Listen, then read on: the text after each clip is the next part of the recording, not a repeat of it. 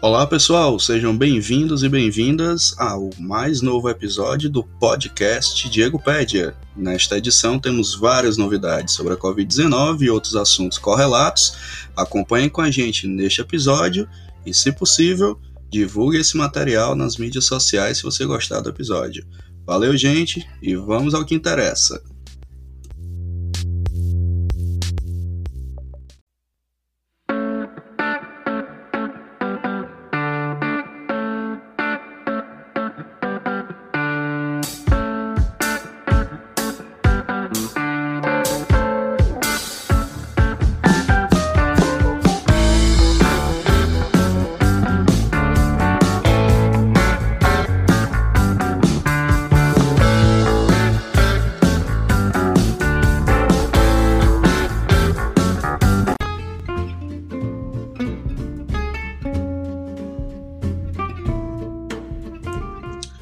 Pessoal, você que acompanha o trabalho do canal Diego Ped, estamos aqui nesse momento divulgando nossos apoiadores. E Sextas, de café da manhã e café da tarde, é um dos apoiadores do nosso canal e estamos aqui para divulgar o trabalho caso você tenha interesse em presentear um ente querido com a cesta de café da manhã ou café da tarde em datas comemorativas diversas durante o ano. Acesse o Instagram arroba de Sextas que é esse que está projetado aqui na tela para quem está vendo pelo YouTube e para quem está escutando pelo podcast, basta procurar no Instagram com arroba de Sextas que você encontra facinho. Quando entrar na página do Instagram, existe uma parte chamada encomendas, que está sendo grifada aqui para quem está vendo pelo YouTube e também não haverá dificuldades de quem está escutando pelo podcast de achar. Clica no link e você já vai ser direcionado para o WhatsApp que você pode fazer o pedido, tirar dúvidas sobre rotas de entrega, valores e todas as condições de aquisição de uma excelente cesta de café da manhã. No Instagram há disponível todos os tipos de cesta, os seus itens, valores e formas de pagamento, crédito, débito ou Pix.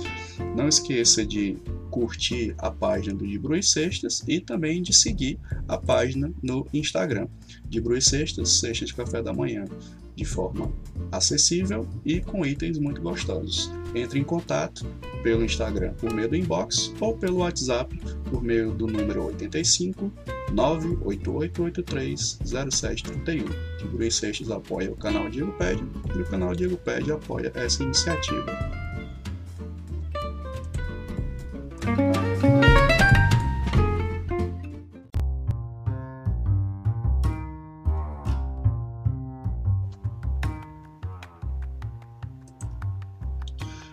Pessoal, bom dia, boa tarde, boa noite. Sabe-se lá que horas você vai assistir esse episódio pelo YouTube ou vai acompanhar pelo podcast.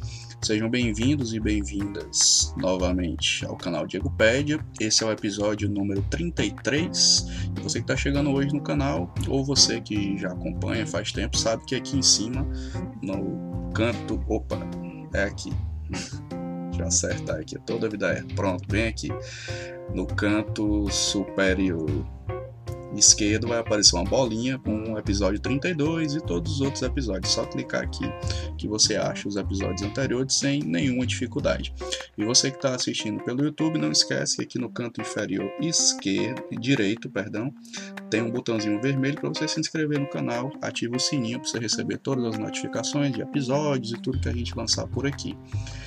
É, muita coisa aconteceu nas últimas duas semanas. Estamos gravando episódio hoje aqui em Fortaleza. Dia das Mães, domingo, né? Dia 9 de maio de 2021. Tem muita coisa para conversar: do acompanhamento dos dados da Covid aqui no estado do Ceará e também o acompanhamento da Covid no Brasil, principais fatos que vão fazer parte do, do nosso histórico aqui de, de discussões é, algumas coisas avançaram, outras nem tanto, e vamos fazer um balanço geral de como isso está. Ok? É, eu sou o Diego, para quem me conhece, para quem não me conhece, na descrição do vídeo do YouTube tem o meu currículo Lattes, você dá uma olhada lá o que é que eu pesquiso, o que é que eu faço, o que é que publico, me interessa, enfim, coisas acadêmicas e profissionais é, para fins de elucidação de quem quiser saber. Né? Também na descrição do canal do YouTube, tem o um link para o podcast. todos os agregadores que a gente está, é, Google Podcast, Spotify, Deezer, Apple Podcast, é, enfim, Cashbox, vários outros. Só você escolher um e você também pode ouvir os episódios do Diego Pede. Ok, gente? Vamos ao que interessa, a nossa metodologia de trabalho, que já é amplamente conhecida dos nossos inscritos no canal.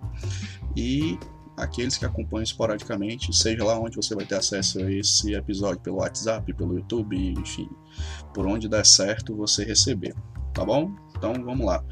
Começando com o Integra SUS, plataforma do governo do estado do Ceará que tem os dados que a gente discute aqui em todos os episódios. Reduzir minha câmera aqui para o lado para não atrapalhar muito a visualização. Temos aqui o painel do Integra SUS. E vamos começar do começo, né? E o que é que significa? Vamos abrir aqui o boletim epidemiológico com os dados consolidados na data de hoje. E esses dados consolidados nos dizem o seguinte a respeito da pandemia.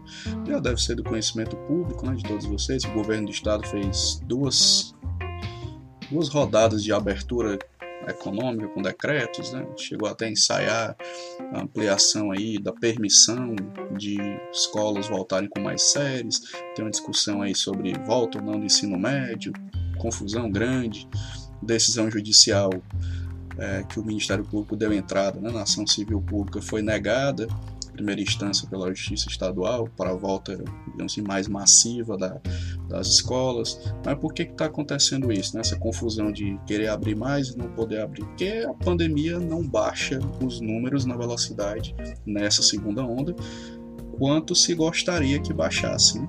Aí tem a dificuldade da população também não ajudar muito, discursos negacionistas do governo federal, principalmente do presidente, você bota isso tudo numa panela, mistura e fica a situação em que a gente está. Bom, tá aqui o boletim aberto para quem está vendo pelo YouTube. Esses banners coloridos são os dados principais, eu vou narrar todos eles para quem está escutando pelo podcast. E o que é que temos aqui? Na data de hoje, temos 716.862 casos, já já a gente chega a um milhão. Próximas semanas, próximo mês, talvez, né? seguindo nessa projeção aqui. Óbitos 18.538, total consolidado, taxa de letalidade 2,6, tá mais ou menos dentro de controle, né? A quantidade de testes, vamos ver se ainda tem PCR como maioria, vamos abrir aqui o banner verdinho, tem 2 milhões 012.947 de teste, PCR a maioria, ainda bem, teste rápido está bem menos, né?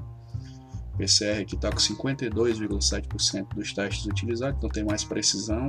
Felizmente isso mudou para melhor nas prefeituras, principalmente do interior, que usavam massivamente teste rápido, também dava muito falso positivo e muito falso negativo. O teste rápido aqui está com 30,9% de uso. É, casos recuperados, vocês já sabem, né, a posição deste canal é um número absolutamente controverso principalmente depois da confirmação da possibilidade de múltiplas reinfecções que você pode ter da Covid. Né? Recuperar de quê? Né? Ninguém sabe. Pois bem, é, aqui para baixo temos o ranking dos municípios, a gente sempre apresenta aqui entre os 10 primeiros, né? vamos listar aqui e continua da mesma forma, Fortaleza em primeiro lugar, com 213.968 casos. O que é que tem de novo aqui? É a taxa de incidência. Fortaleza está 8,015, né? E Fortaleza estava ali na casa de 5, 6% no episódio passado. Então, ou seja, o vírus está circulando mais em Fortaleza. Isso já é efeito da abertura é, da economia que foi feita ao longo dos últimos 15, 20 dias. Já está sentindo o efeito aqui, a taxa de novos casos aumentou, né? pelo menos dois pontos, isso é uma coisa preocupante. Vamos para baixo. Sobral com 11,06 de taxa de incidência, 23.112 casos, a taxa altíssima também, é praticamente fora de controle em alguns, é, por assim dizer, né? Em alguns estratos geográficos do município de Sobral, a taxa está muito alta. Né? E até é justificável que a prefeitura mesmo depois da abertura do governo do estado, ainda segurou mais uma semana, alguma coisa assim, o lockdown mais rígido, né? Mas ainda tem que baixar muito esse número para ficar bom. Então, Sobral em segundo lugar, terceiro lugar, Juazeiro com 8,09, também uma taxa alta, 22.195 casos. Depois Maracanã, na região metropolitana, com 8,3, também uma taxa altíssima. 8,3 de taxa de incidência, 19.027 casos.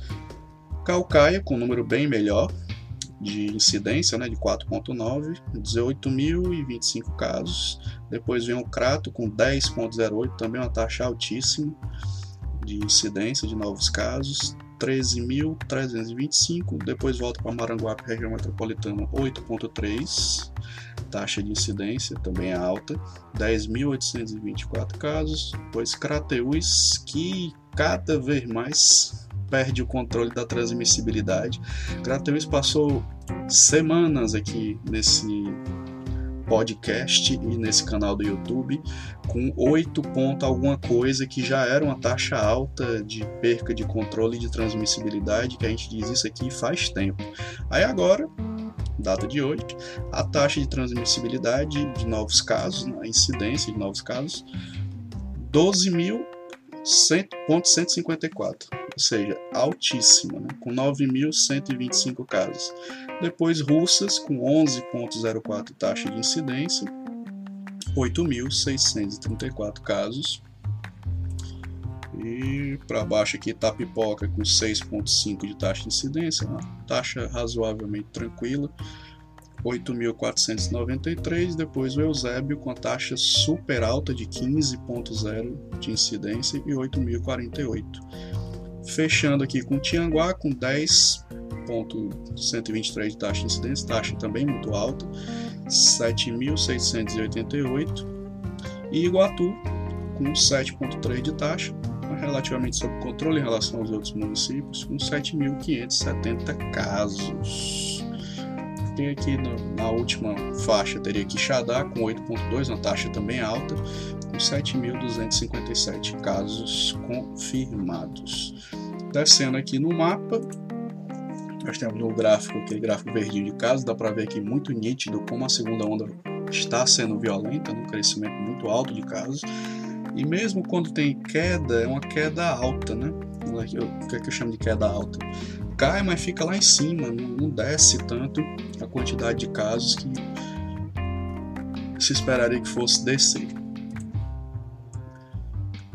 A curva de óbitos teve uma, uma ascendência gigantesca, né? Que começo desse ano, somente em janeiro e fevereiro, depois deu uma reduzida, mas com repiques, né? De aumento de casos. Aqui temos um, um, outro gráfico que eu faço questão de destacar, aqui esse gráfico colorido, para quem está vendo aí pelo YouTube.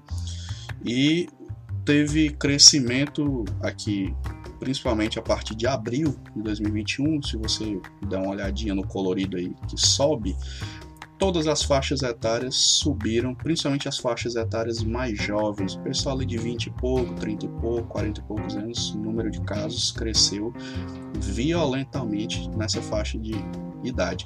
O que comprova aquela teoria já antiga né, de que a segunda onda pegou os jovens com força, né, como se diz aqui no Ceará. E vamos ver aí se esse perfil se mantém para a terceira onda e baixando, que é mais perigoso ainda, né, chegar nos adolescentes e crianças. É, caso a terceira onda seja com essa mesma virulência, se não tomarem nenhuma medida mais séria, principalmente na aceleração da vacina. Bom, esses são os dados gerais. Vamos agora para o nosso próximo indicador, que a gente comenta aqui. Vocês devem ter notado que eu parei de falar dos profissionais de saúde porque os dados estão relativamente estáticos, né? A única coisa que está acontecendo de bom é que a vacina está avançando e a gente vai falar já já aqui quantos profissionais de saúde estão vacinados, segundo os dados oficiais. Né? Aí se mudar alguma coisa significativa lá, eu trago de volta o indicador de profissionais de saúde. Vamos agora para o indicador 2, que é o histórico de internações, que esse não baixa de, de jeito nenhum nas semanas que tem passado, segundo o governo do estado, porque a taxa de pessoas com longa permanência é muito alta, eu até concordo, né? mas também é um indicador de que é, as nossas aberturas elas dificultam a contenção, aberturas econômicas, né? a contenção do vírus. Para quem está vendo pelo YouTube, já está projetado aí os velocímetros. Nós temos 91,52 de internação em UTI, que é esse laranjinha, né? e 75,48 enfermaria. Melhorou razoavelmente foi a enfermaria, diminuiu a quantidade de pessoas. Esse número aí, no nosso episódio passado, estava acima de 80, né? baixou para 75, já é alguma coisa. O TI adulto continua com 94,23%, uma taxa altíssima. Então, nosso sistema de saúde continua estressado, pré-saturado, que a gente chama. Né? É, saturar no nível mais violento, aí fica mais complicado pelo menos se, se quisermos olhar uma perspectiva de tentar ver alguma coisa positiva no que está melhorando, né? esse número de UTI já foi 98, 97, agora está aqui no agregado geral 91, é uma melhora tentando ver por esse lado, mas ainda assim o posicionamento desse canal é que o sistema de saúde continua absolutamente estressado pela alta demanda de pessoas. Aí que você pode consultar todos os hospitais, né, que consolida esses dados.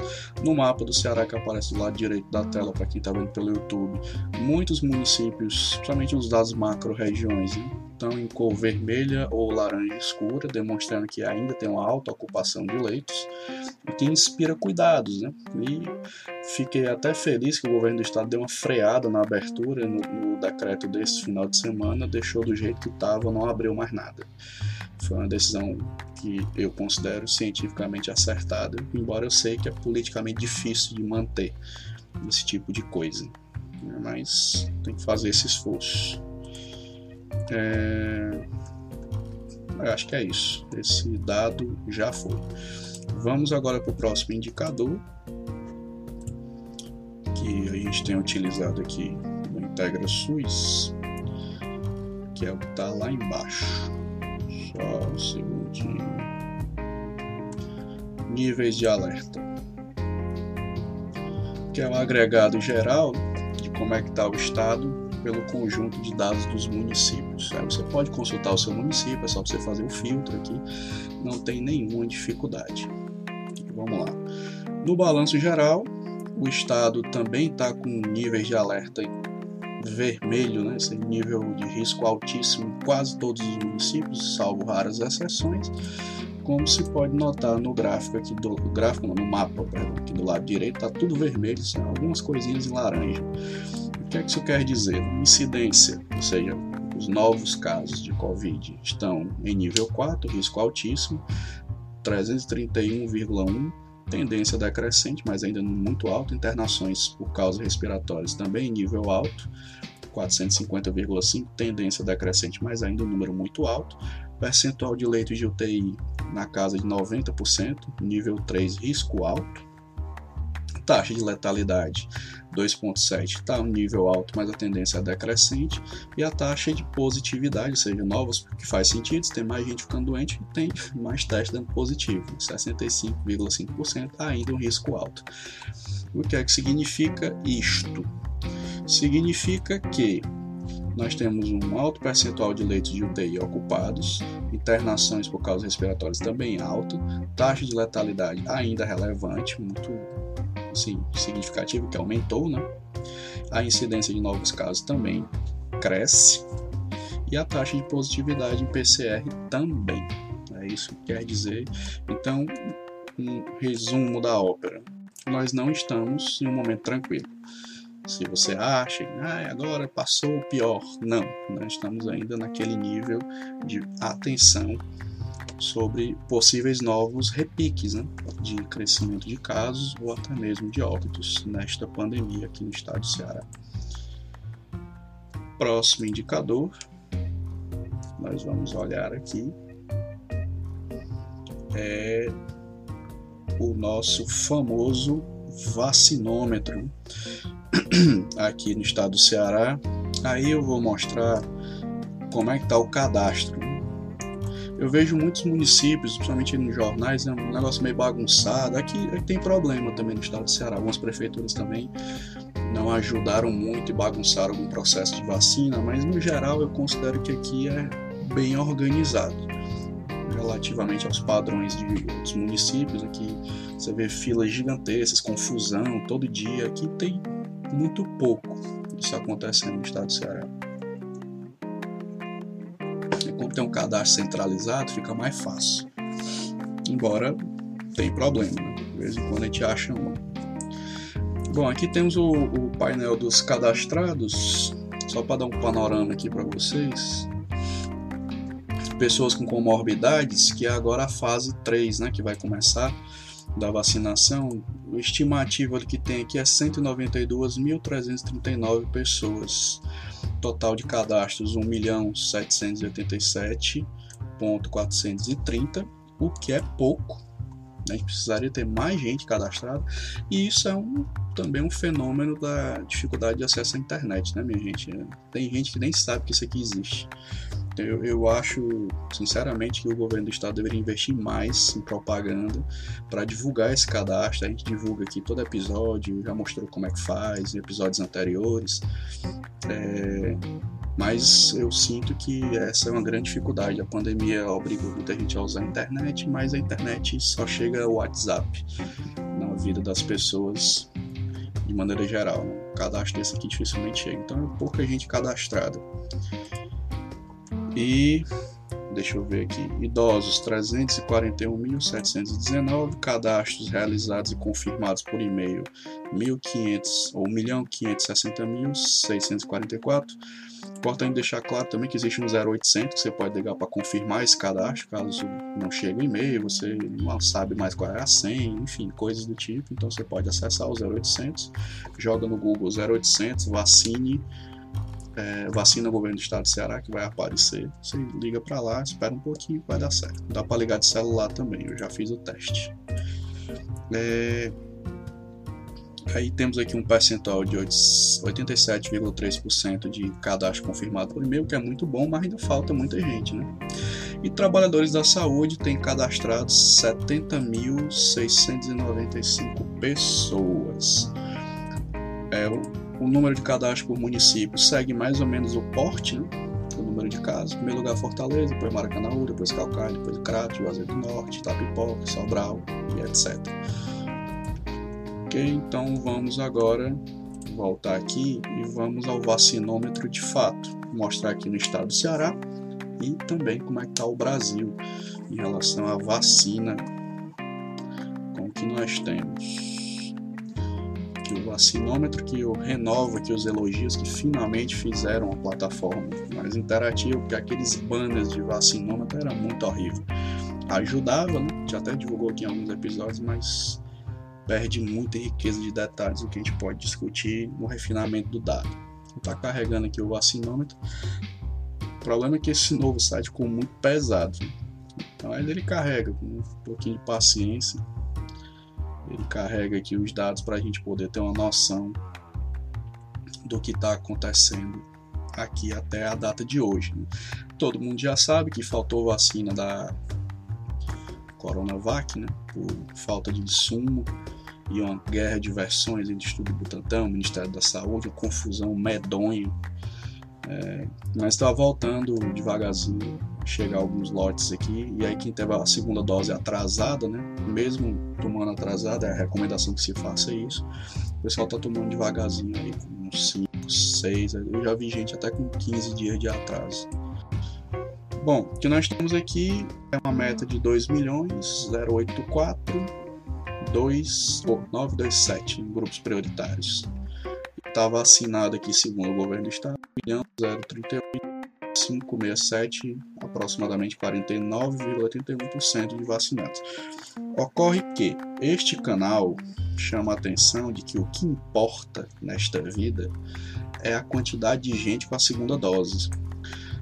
Já deve ter acompanhado aquela patuscada que foi a orientação na época da gestão do Pazuello de sair vacinando todo mundo com a primeira dose para dar a impressão que a vacina estava andando mais rápido. A gente, a gente, eu falo eu e alguns colegas discutem essas questões, essas, eita, essas questões, claro, não sai. já tínhamos alertado naquele tempo. E isso daí vai dar ruim, né?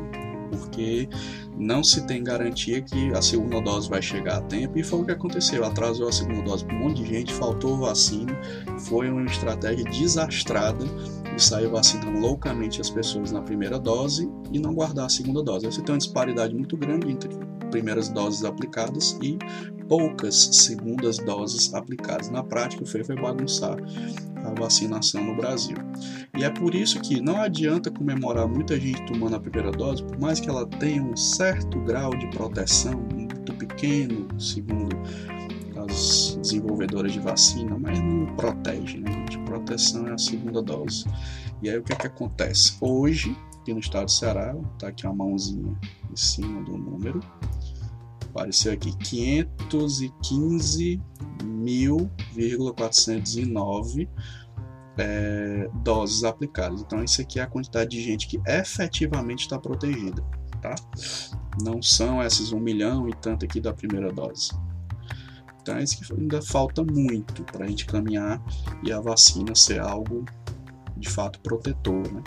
Do que acontece na realidade. Então, isso aqui é o recado que o canal deixa, né?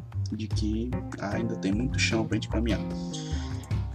É, esse, esse gráfico é, meio roxinho aqui, né, que vocês estão vendo aqui, meio verde, a cor fica meio esquisita aqui, pelo menos aqui no, na minha projeção, e tem uma linha laranja, é, é nítido a quantidade de é, queda né, na vacinação, a, a, o gráfico laranja vai diminuindo bruscamente no mês de abril, baixando muito, né, porque faltou vacina.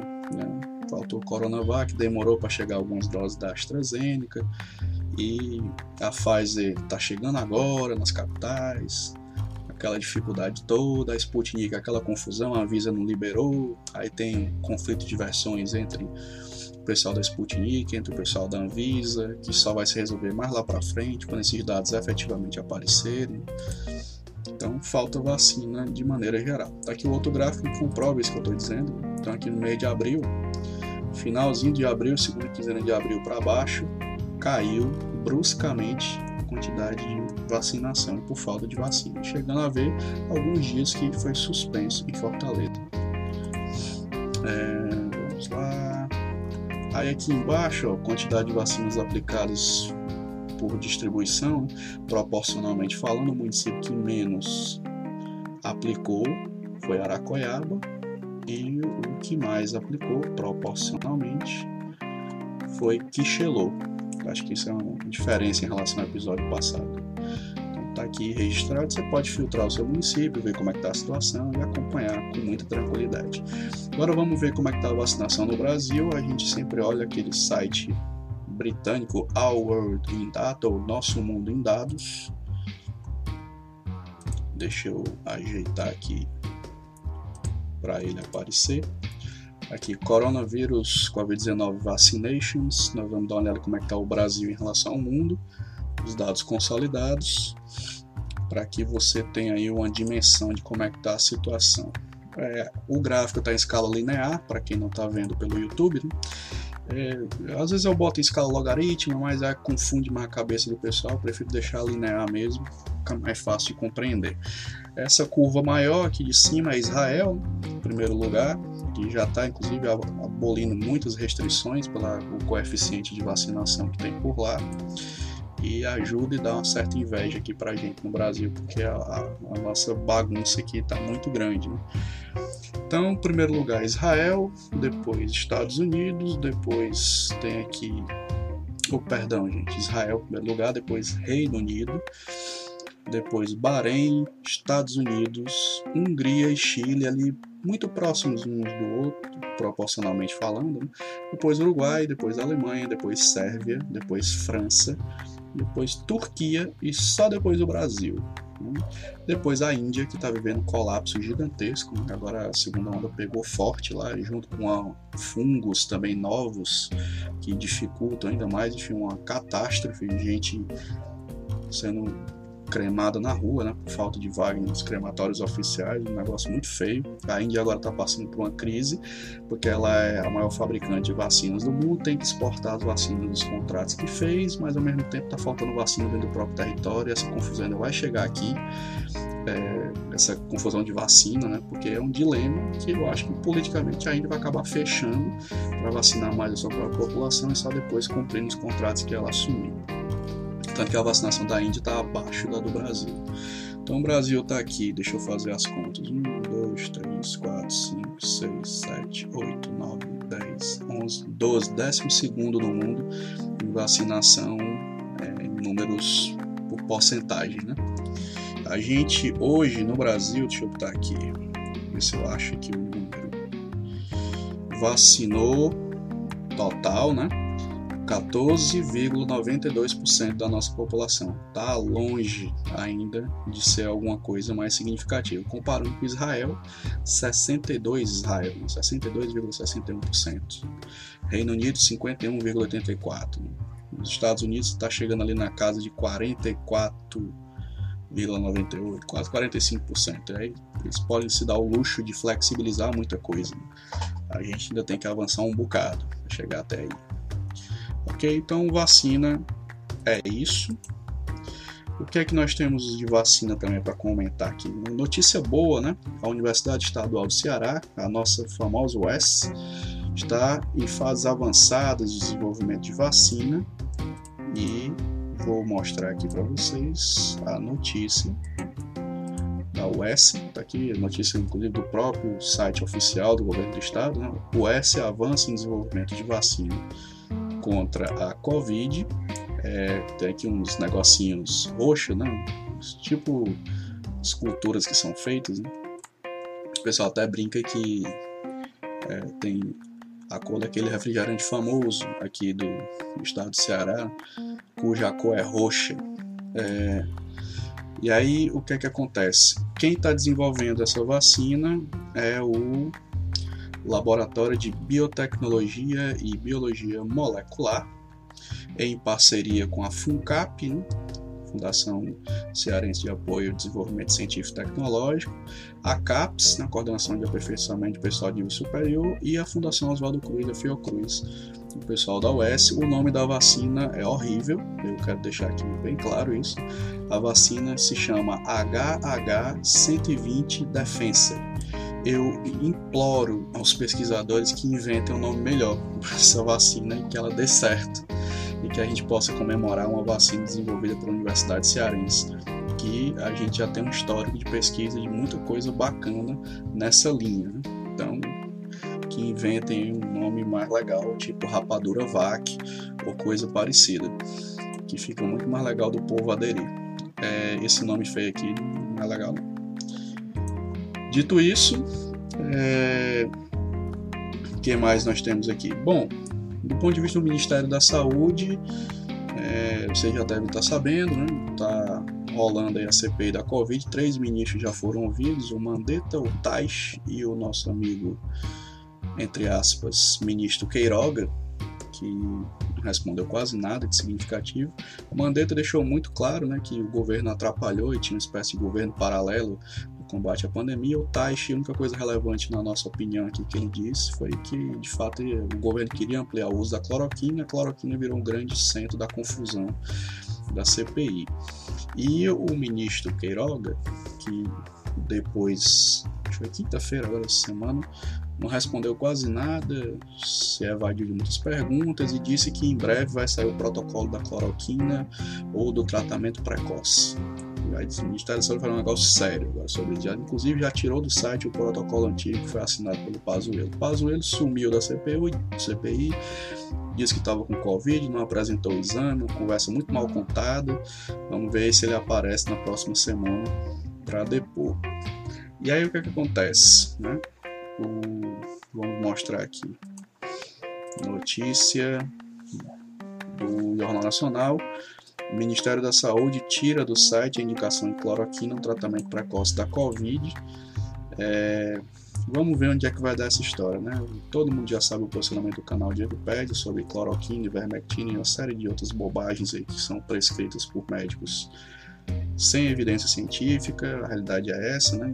com a história de querer o off-label para poder ter autonomia, e a autonomia profissional não pode se dar o arrepio de segurança e eficácia do método empregado. Até para métodos experimentais tem regras rígidas para serem feitas, não é simplesmente porque dá na vontade do ser humano.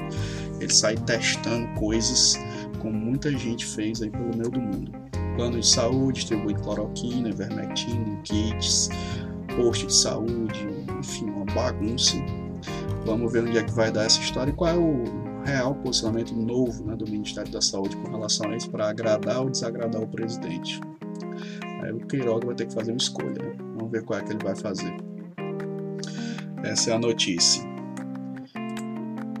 A outra notícia sobre CPI, para quem quiser saber, né, é essa daqui. É... Deixa eu só abrir aqui.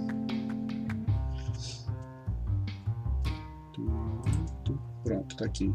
BBC News, CPI da Covid, é, como a imunidade de rebanho pode virar contra o Bolsonaro, porque de fato a linha de investigação está conduzindo para demonstrar que a estratégia de expor a população ao risco do vírus era uma estratégia pensada sim pelo governo, o governo incentivou isso, principalmente o presidente incentivou isso, e teve uma, uma entrevista do vice-governador do estado do Amazonas, que brigou com o governador politicamente, e ele deu uma entrevista para a Folha, que é essa daqui, em que ele afirma categoricamente o seguinte: vice do Amazonas diz que política de imunidade de rebanho apoiada por Bolsonaro levou Manaus ao colapso, ou seja, era deixar correr para ver se o pessoal se infectando chegava logo à imunidade de rebanho para depois abrir a economia, o que é uma loucura sem precedente. Né?